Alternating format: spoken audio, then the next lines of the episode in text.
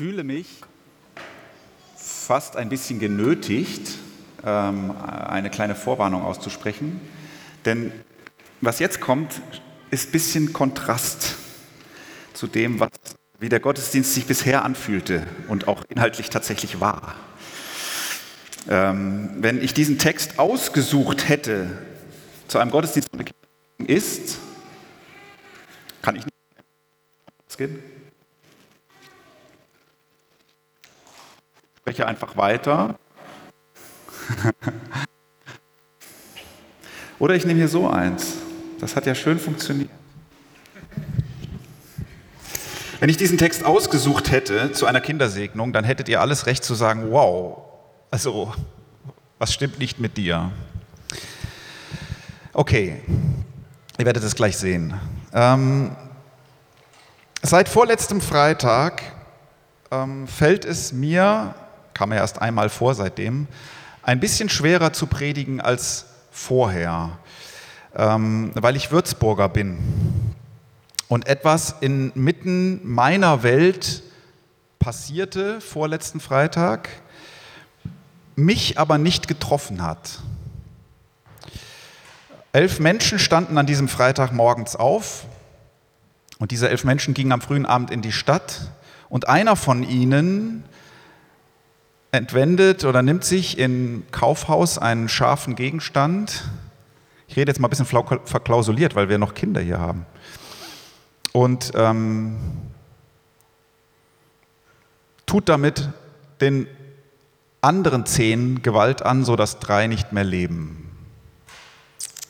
Unglaublich brutal, unglaublich sinnlos. Es leben also jetzt in meiner Stadt Menschen, die ein Leben lang jemanden vermissen werden aufgrund einem, der durchdreht.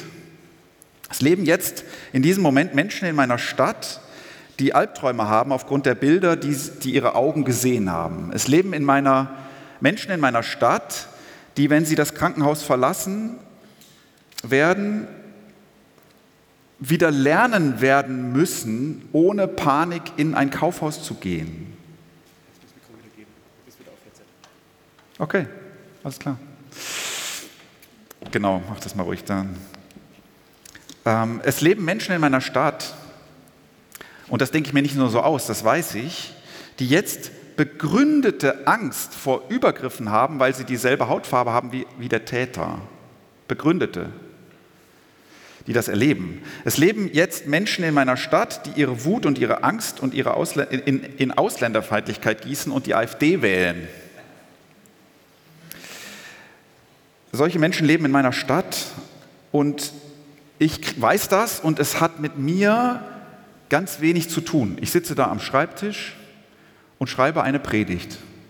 Ein weißer Mann am Stadtrand, ähm, der zwar auch Ausländer ist, dem man das aber nicht ansieht, äh, sondern ihn für einen Deutschen hält, der niemanden kennt, der zu Schaden kam, der eigentlich relativ unberührt ist davon, außer dass er weiß, wo das passierte und eine Handvoll Menschen kennt, die so nah dran waren, dass es sie getroffen haben könnte.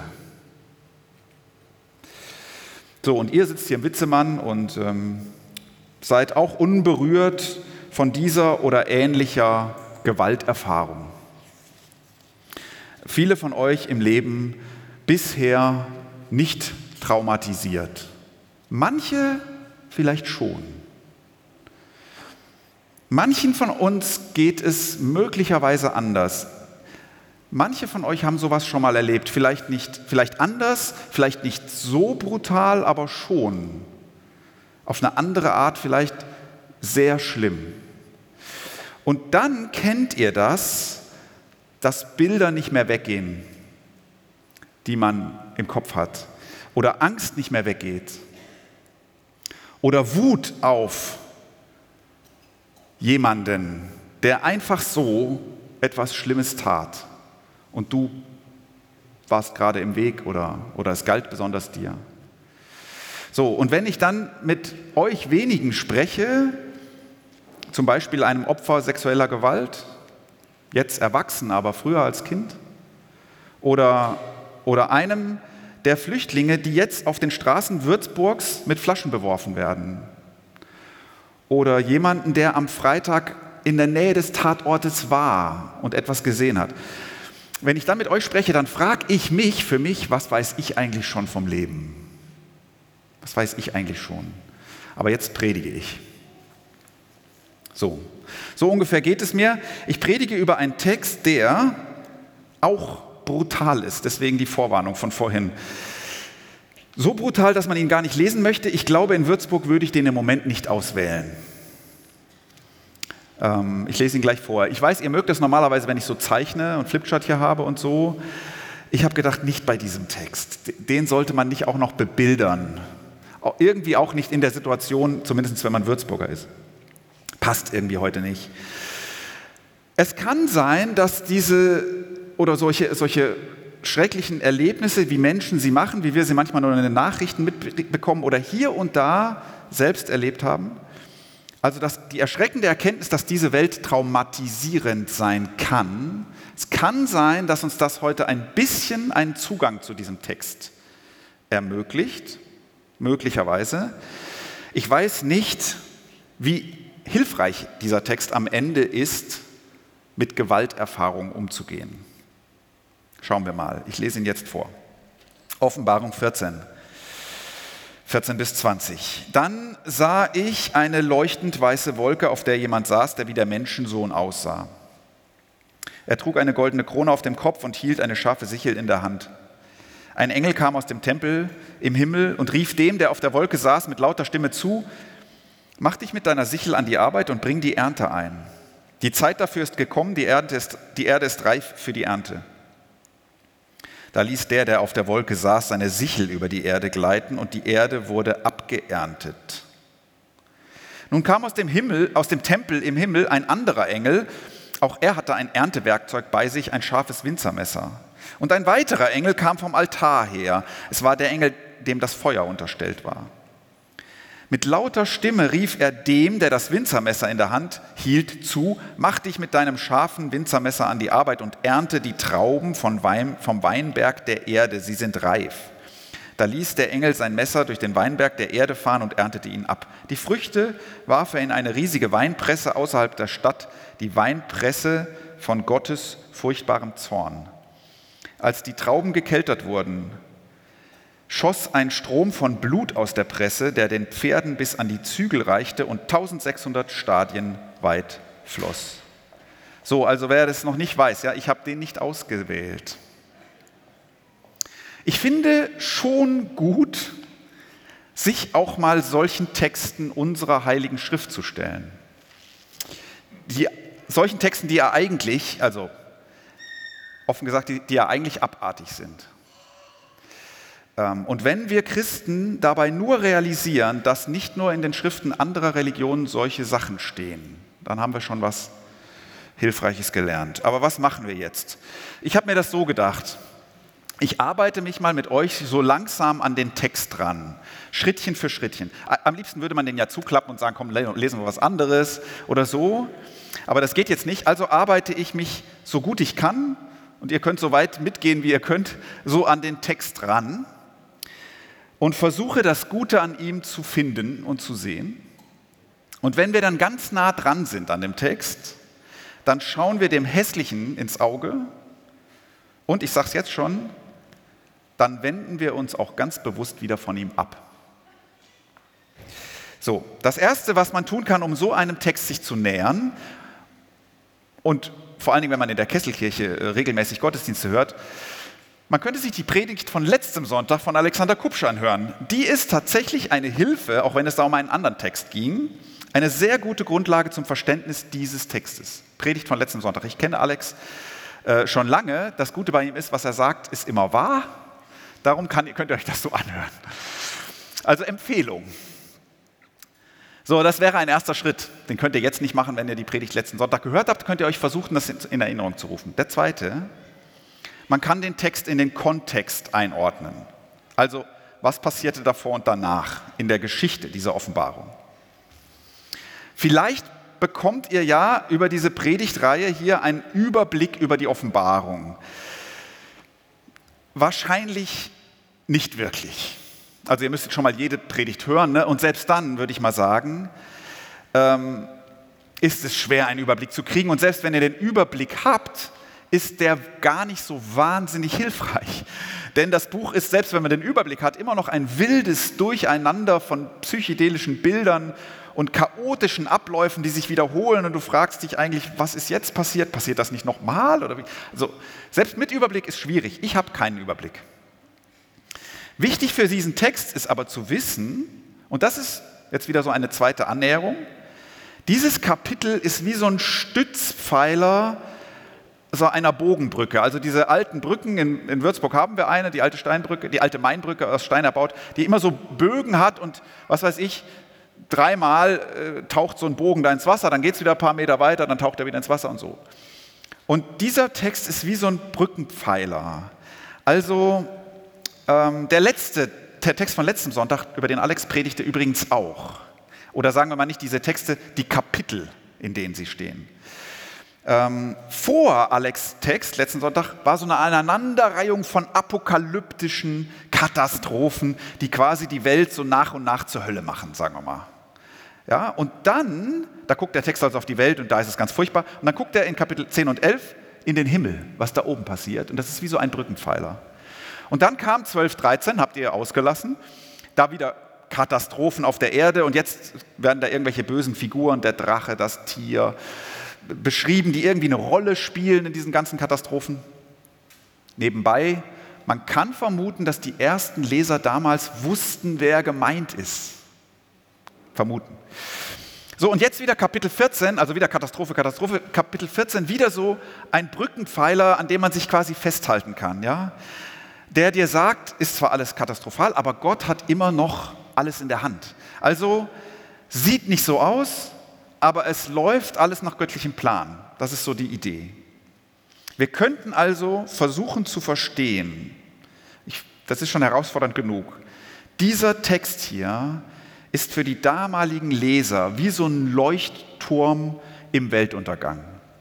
Wie was zum Festhalten, zum Nicht-Verzweifeln. Wie wenn die Kamera bei Herr der Ringe von der Schlacht um Helms Klamm kurz wegzoomt und irgendwie nach Bruchtal ja, oder, oder auf Gandalf, der heranreitet. Also weg von der Schlacht hin zur Hilfe, die schon bald naht. Oder zu einer Welt, die ganz anders ist und die auch da ist, Gottes Welt. Dieser Text ist ein Durchhaltentext. Ein Dranbleiben-Text, so habt ihr eure Reihe genannt. Ne? So, dritte Annäherung. Es geht ja in dem Text ums Endgericht leider, muss ich sagen, in, in, in drast, ach, drastisch ist gar nicht das richtige Wort, in schrecklichen Bildern. Wenn man ganz naiv rangeht, könnte man ja beim ersten Lesen denken, ach schön, Erntezeit. Ne? Das ist ja eigentlich eine schöne Sache, so das Korn ist reif, der Wein, ich komme aus einer Weingegend, ne? also die, die Weinlesezeit, da denkst du jetzt bald Federweißer und so und Zwiebelkuchen, das ist eine schöne Sache. Ja, aber nein. Hier ist Ernte diese Figur mit der Sichel, der Menschensohn, ja, ein Bild für Endgericht, ein Bild dafür, jetzt wird abgerechnet, jetzt wird abgesäbelt, jetzt werden die Trauben in der Kälte zertreten und da fließt kein guter Tropfen am Schluss, sondern, ist ja der Wahnsinn, was hier steht, ne? Blut bis zum Hals von den Pferden, wahrscheinlich ist schon an die Schlachtpferde dann in Kapitel 19, 20 gedacht. Ihr seht, ein bisschen habe ich mich doch vorbereitet, sonst wisst ihr das nicht auswendig. Und das über eine Strecke von 300 Kilometern fließt da Blut. So, was für uns besonders schwer erträglich ist, es ist der Menschensohn, der da auf dieser Wolke sitzt, der das ganze Christus, der das Blutbad anrichtet, zusammen mit drei Engeln, glaube ich. So, jetzt waren wir fast schon zu nah am Text dran. Ich komme gleich auf diese Brutalität der Bilder zurück, über die man sprechen muss und die man aushalten muss hier. Lasst uns zuerst mal noch darüber nachdenken, wie wir das überhaupt finden, dass die Bibel an vielen Stellen von einem Endgericht spricht. Nicht immer in solchen Bildern. Ne? Matthäus 25, da redet Jesus ja selbst davon und in einem anderen Ton, aber auch in einem ernsten Ton. Und das lese ich mal kurz vor. Wenn der Menschensohn in seiner Herrlichkeit kommen wird und mit ihm alle Engel, Dann wird er in königlichem Glanz auf seinem Thron Platz nehmen. Alle Völker werden vor ihm versammelt werden und er wird die Menschen in zwei Gruppen teilen, so wie der Hirte die Schafe und die Ziegen voneinander trennt. Das war das Zitat. Ähm, und dann werden die nach ihren Taten beurteilt. Also danach, wie seid ihr mit Hungernden, mit Armen, mit Gefangenen, mit Kranken, mit Fremden umgegangen. Das wird beurteilt. Meine Frage ist, warum haben so viele, ich auch, eigentlich irgendwie Schwierigkeiten damit, dass Jesus für das Ende der Zeit ein Gericht ankündigt? Ich höre Gericht Gottes und ich zucke zusammen und denke, oh nein, lieber nicht. Können wir das nicht drüber reden und vielleicht muss es ja auch nicht unbedingt stattfinden? Warum eigentlich? Das ist ja bezeichnend. Scheinbar gehe ich ja davon aus, dass ein Tag, an dem auf Erden Gerechtigkeit durchgesetzt wird, schlecht für mich sein könnte. Was ist eigentlich los mit mir? Und könnte es sein, dass Menschen, denen in dieser Welt Traumatisches von anderen Menschen zugefügt wurde, dass dieser Mensch ein bisschen was anderes hört, wenn er Gerichtsverhandlungen hört. Gerechtigkeit am Ende der Zeiten, in der Opfer rehabilitiert werden und Gott die Sache der Täter führt. Und gegen die Nicht-Helfenden die Sache führt. Warum hoffe ich eigentlich, dass das Paradies, der Himmel, wie auch immer du das nennen willst, bitte am besten ein Ort ohne Richter ist? Also es gibt solche Orte auf unserer Welt, rechtsfreie Räume. Das sind aber nicht Paradiese. Es gibt viele solche Räume auf unserer Welt und selbst in unserem Rechtsstaat gibt es Ungerechtigkeit und Menschen, die das erleben müssen und darunter leiden. Also die Bibel sagt immer wieder, es gibt ein Gericht und das ist eigentlich erstmal eine gute Nachricht für alle, die nach Gerechtigkeit hungert. Und wir anderen, wir gemütlichen Predigthörer oder harmlosen Predigtschreiber, wir, wir könnten ja vielleicht mal ein bisschen mithungern nach Gerechtigkeit, mit denen, die wirklich Ungerechtigkeit erleben. Mal ein bisschen die Wut der Opfer auf die Täter spüren ähm, lass uns doch mal ein bisschen die Ängste teilen und die Hoffnung auf Erlösung. Statt zu denken, Gericht, oh, hoffentlich wird mir nichts vorgeworfen. Das ist ja überhaupt eigentlich nicht der Punkt beim Endgericht. Es geht doch darum gar nicht. Vielleicht allerdings so Texte wie unsere, vielleicht nähern die diesen Gedanken, diesen, wie ich finde, falschen Gedanken, dass es darum ginge.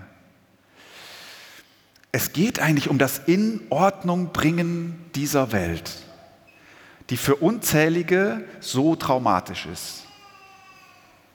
So dass Gott am Ende nicht einfach sagen kann, ja, war nicht alles toll, ne? aber jetzt reicht euch wieder die Hand oder so. Kein Gericht, das wäre Verachtung der Geschundenen. So. Näher dran ähm, komme ich nicht an den Text, ohne ihn jetzt anzuschauen. Keine Angst, das dauert nicht mehr so lang. Ähm, ich will nicht ins Detail gehen bei dem Text, aber er spricht ja vom Endgericht als von einem sintflutartigen Vernichten aller Feinde Gottes, wenn es sowas überhaupt gibt. Und das scheinen ja hier, wenn man das hier so, so liest, die meisten zu sein. Was, und was machen wir mit diesen Bildern? Ja? So, diese Bilder, dieses sinnflutartige Vernichten. Ich bitte euch mal ganz ehrlich, wenn, wenn jemand heute hier gesagt hat, ich habe einen selbstgeschriebenen Text dabei, ist mir heute Nacht so eingefallen, ich glaube, da steckt ganz viel von Gott drin, ich möchte den mal vorlesen und dann würde er den vorlesen und da würde Jesus Christus als Scharfrichter auftreten und als Schlechter der Menschheit und am Ende seines Textes fließt eine Flutwelle von Blut Martin Englisch würde ganz anders, er würde auch auf die Bühne kommen, aber nicht so freundlich wie vorhin. Doch, er wäre wahrscheinlich freundlich, er ist immer freundlich. Aber er würde erst da hinten ein Zeichen machen, dass das Mikro hier aus ist. Und dann würde er, dann würde er jemanden, der hier so vielleicht ein bisschen einen eurer Schwergewichtler bitten und ihr würdet ganz freundlich den Mann hier oder die Frau von der Bühne holen. Martin würde sowas sagen wie, das ist ja hochinteressant, lass uns draußen darüber weiterreden. Also, wenn jemand einen solchen Text vorlesen würde, mit dieser Gewalt, warum diese Gewalt? Das hat doch nichts mit dem Jesus der Evangelien zu tun, könnte man sagen. Die gute Nachricht ist, nein, hat es wirklich nicht. Aber bevor wir uns deshalb tatsächlich auch wieder bewusst von dem Text oder manchen in diesem Text abwenden, schauen wir noch genauer hin und fragen schon nochmal, was ist das Wertvolle, was in diesem Text steckt, in diesen Bildern. Also wir sind immer noch beim Näher drangehen. Ne? Also ich würde sagen, man findet da vor allem auch Wut und Ängste der ersten Jesus-Nachfolger drin. Das war wahrscheinlich ein Buch für Menschen, die in ihrem Leben Gewalterfahrungen durch sehr viel mächtigere entweder erlebt haben oder in naher Zukunft fürchteten zu erleben, aufgrund der politischen Situation.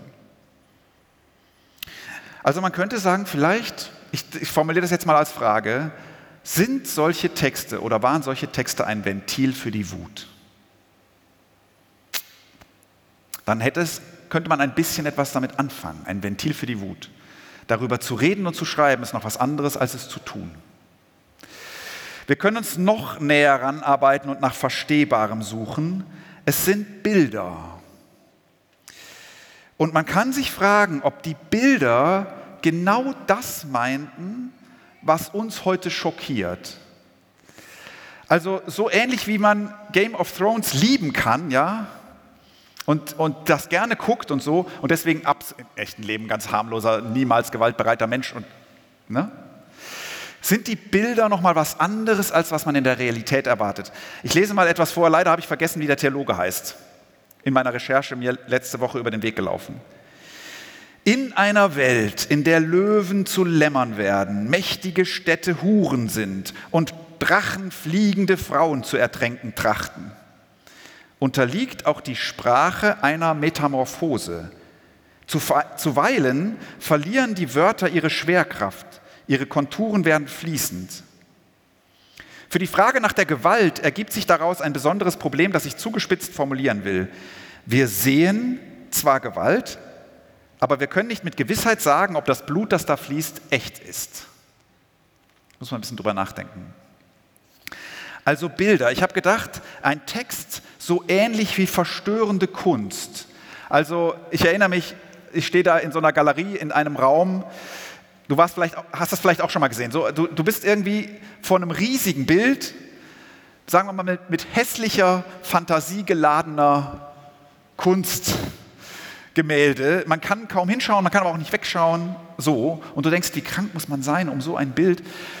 Vielleicht zeigt es einfach ungeschönt, was hier jemand in dieser Welt fühlt. Und deswegen ist das Bild nicht schön, aber ehrlich. Auch wenn es kaum zu ertragen ist. Sind diese Texte manchmal auch sowas? So, und siebtens, obwohl ich keine Ahnung habe, bei welchem Punkt wir eigentlich sind, fällt mir dann noch ein letztes auf. Nirgends in diesem Text oder in der Offenbarung, zumindest soweit ich sie gelesen habe, mir fiel nichts ein, werden die Leser selbst zur Gewalt aufgefordert oder zum Kampf oder zur Herbeiführung der Gerechtigkeit.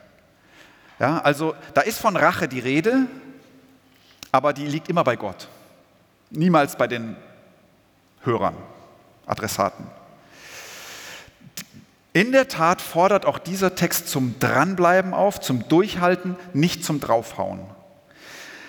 Ich glaube, man kann schon sagen, die Johannes-Offenbarung bietet keine Begründung für Gewaltanwendung im Namen der Religion. Scheinbar aber brauchen Menschen, die durchhalten, manchmal die Hoffnung, dass Gott das irgendwann mal an ihrer Stelle tut. Schön finde ich das nicht, verständlich finde ich es ein bisschen. So, näher komme ich nicht mehr an ihn ran an den Text. Denn beim Näherkommen sehe ich auch die Dinge, die mir nicht gefallen und wovon, so meine ich, man sich tatsächlich abwenden muss. Und das sind jetzt nochmal drei Sachen, die sind noch kürzer. Das mute ich euch jetzt aber noch zu und dann mache ich eine Zusammenfassung. Ich will mich abwenden von der Möglichkeit, und ich glaube, dass, also, das kann man mit diesen Texten machen und ich ahne sogar, vielleicht wurden sie auch deshalb geschrieben, nämlich ich will mich abwenden ab, abwenden von der Möglichkeit, diese Texte zu nehmen, um nach innen zu drohen. Ich fürchte ein bisschen, sie sind auch dafür geschrieben. Nämlich, ne, fallt ja nicht ab vom Glauben, Werdet ja nicht schwach, haltet durch, denn sonst gehört ihr auch zu denen, die da im Endgericht und so. Also solche Texte, ich fürchte ein bisschen, sie füttern ein, eine Art von Gottesbilder, die manchmal dazu, dazu neigen, dass wir dann auch plötzlich Angst vor dem Endgericht haben. Solche Texte als pädagogische Maßnahme, bitte tut das niemals, dann werden sie brandgefährlich. Das Zweite, ich will mich abwenden von solchen Bildern, weil ich fürchte, dass sie zwar nicht zur Gewalt aufrufen, das habe ich ja gesagt, aber dass sie als Vorbilder missbraucht werden könnten und ich fürchte auch schon missbraucht worden sind. Also gebt dieser unterdrückten Kirche des ersten Jahrhunderts, gebt dieser Kirche Macht. Was tut sie dann? Enthält sie sich jeder Gewalt oder wird sie dann vielleicht Gewalt üben und solche Texte als Rechtfertigung heranziehen? Könnte das passiert sein? Und das Dritte, ich will mich abwenden von der Mitleidslosigkeit dieser oder ähnlicher Texte. Hier wird die Menschheit in der Weinkelter zerpresst. Ne? Und das wird ohne ein Wort des Erschreckens, ja, das Erschrecken kann man vielleicht noch da drin irgendwie reinlesen, aber des Mitgefühls so einfach so geschildert. Ähm, ein Jesus, ne, der am Kreuz geschunden, traumatisiert, für seine Peiniger betet, taucht hier nicht mehr auf. Oder ein Stephanus, der das Gleiche tut, fehlt hier völlig. Liegt sicher an der Textgattung dieser apokalyptischen Texte, da gibt ja nicht nur diesen, ähm, aber ich möchte diesem Text nicht erlauben, mein Bild von meinen Mitmenschen zu prägen, ob, jetzt, ob sie böse oder gut sein mögen. So, das musste ich euch zumuten, diese drei Abwendungen. Jetzt, was kann der Text? Zusammenfassung. Ich finde, er kann helfen aufzuwachen. Er kann helfen aufzuwachen in einer Realität, die für manche Menschen tatsächlich eine traumatische ist.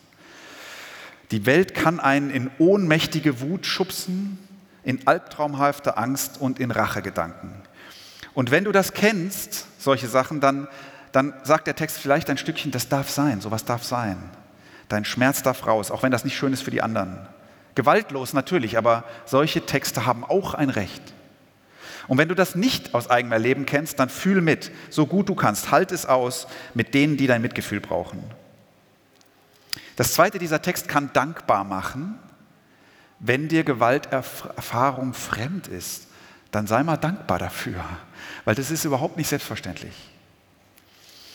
Und wenn du in diesem Leben manchmal durchhalten musst, weil du solches oder ähnliches erlebt hast, dann kannst du dankbar werden, dass Gott verspricht, ich sehe das und deine Wut ist auch meine. Und eines Tages werde ich für dich und alle aufstehen und euren Fall führen. Und deswegen hat es so ein Text in meine heilige Schrift geschafft. Und das Dritte, bis dahin kann so ein Text wie so ein Brückenpfeiler sein. Oder bis dahin wird es in deinem chaotischen Leben immer wieder solche Brückenpfeiler geben, wie dieser Text einer ist, die dich tragen. Zwischendurch wirst du die nicht sehen, da wird dir der Boden unter den Füßen weg sein, aber du wirst ihn immer wieder finden, den Boden unter den Füßen. Und Glaube wird dich wieder erreichen. Und Freude an dem, was es in dieser Welt auch Gutes gibt, auch. Und Gott selbst wird dich erreichen, der seine Leute nicht vergisst. Amen.